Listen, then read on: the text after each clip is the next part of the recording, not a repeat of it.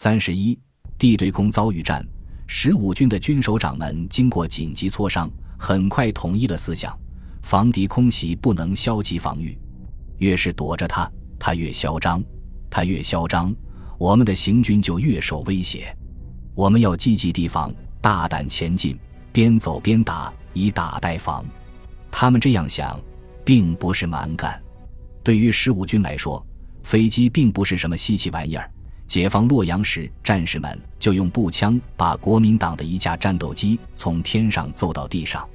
美军飞机就算高明一点，那也没什么了不起。我们不是也有高射机枪吗？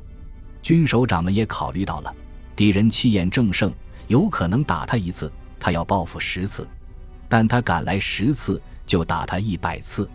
即使打不下来，也要把他撵到高空，让他不敢低飞。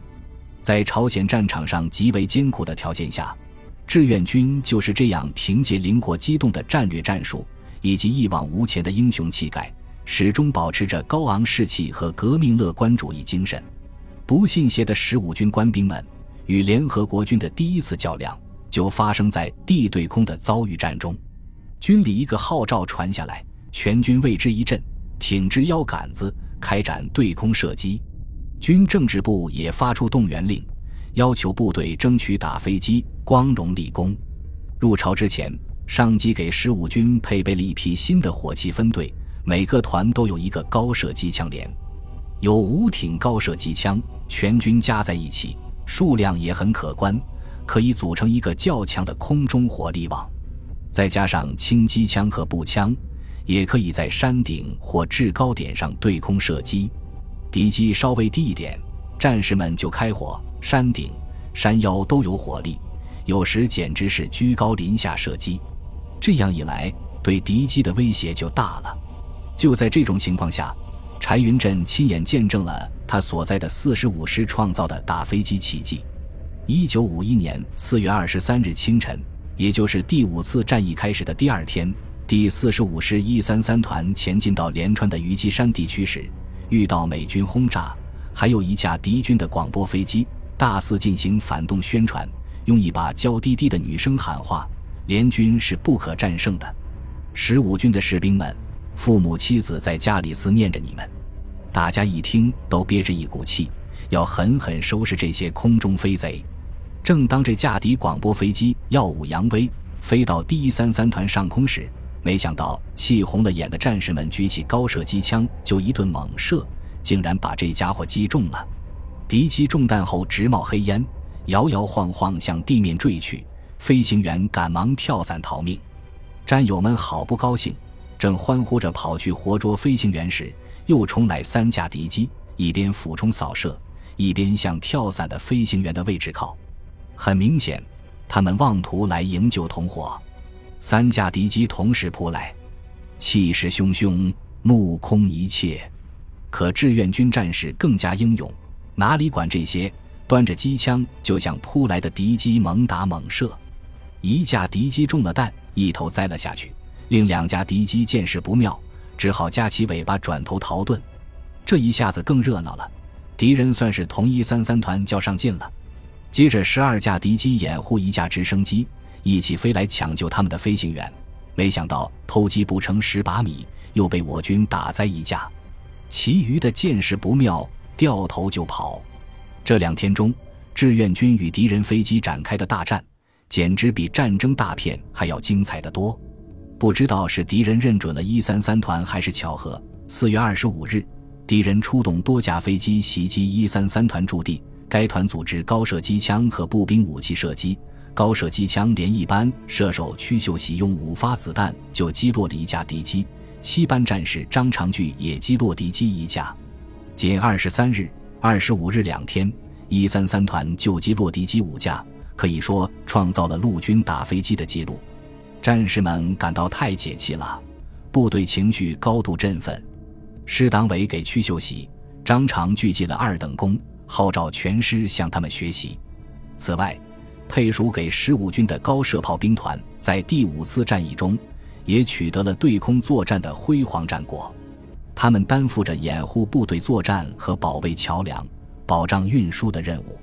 同样是在四月二十五日上午，该团在义政府的东斗川里击落敌机两架。四月三十日上午七时至下午二时，守卫临绿江大桥的高炮团同二十多架敌机展开了一场激战。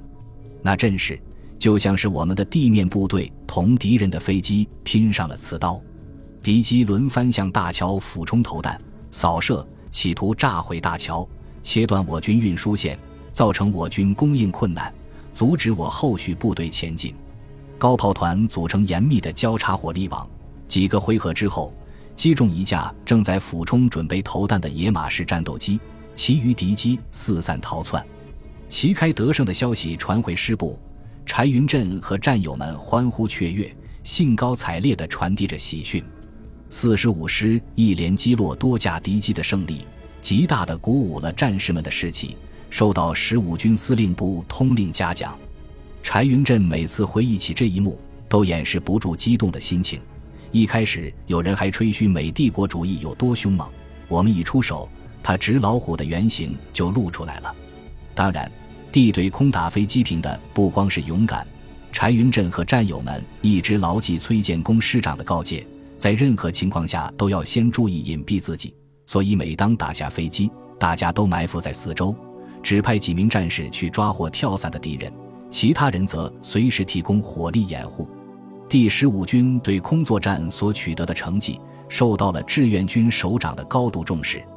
志思向部队发出了关于十五军对空射击经验的通报，介绍了十五军开展群众性对空作战的经验，特别是敢打低空和俯冲飞机，对整个志愿军部队起到了十分重大的鼓舞作用。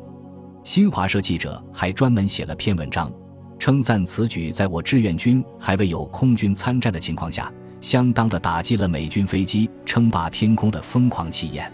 在整个第五次战役的五十多天里，十五军开展群众性的对空作战，取得了辉煌的战果，共击落、击伤敌机八十三架，其中击落五十六架。柴云振和战友们打掉的不仅仅是几十架美军飞机。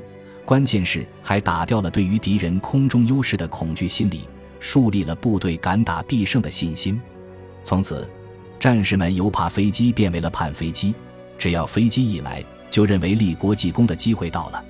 为此，他们在公路上伪装汽车，在山坡上造出宿营地，在山沟里煮饭冒烟，想方设法诱引敌机上当。而曾经被战士们戏谑为抓帽子的美军飞机。经过连番吃亏后，再也不敢肆无忌惮的超低空飞行了。本集播放完毕，感谢您的收听，喜欢请订阅加关注，主页有更多精彩内容。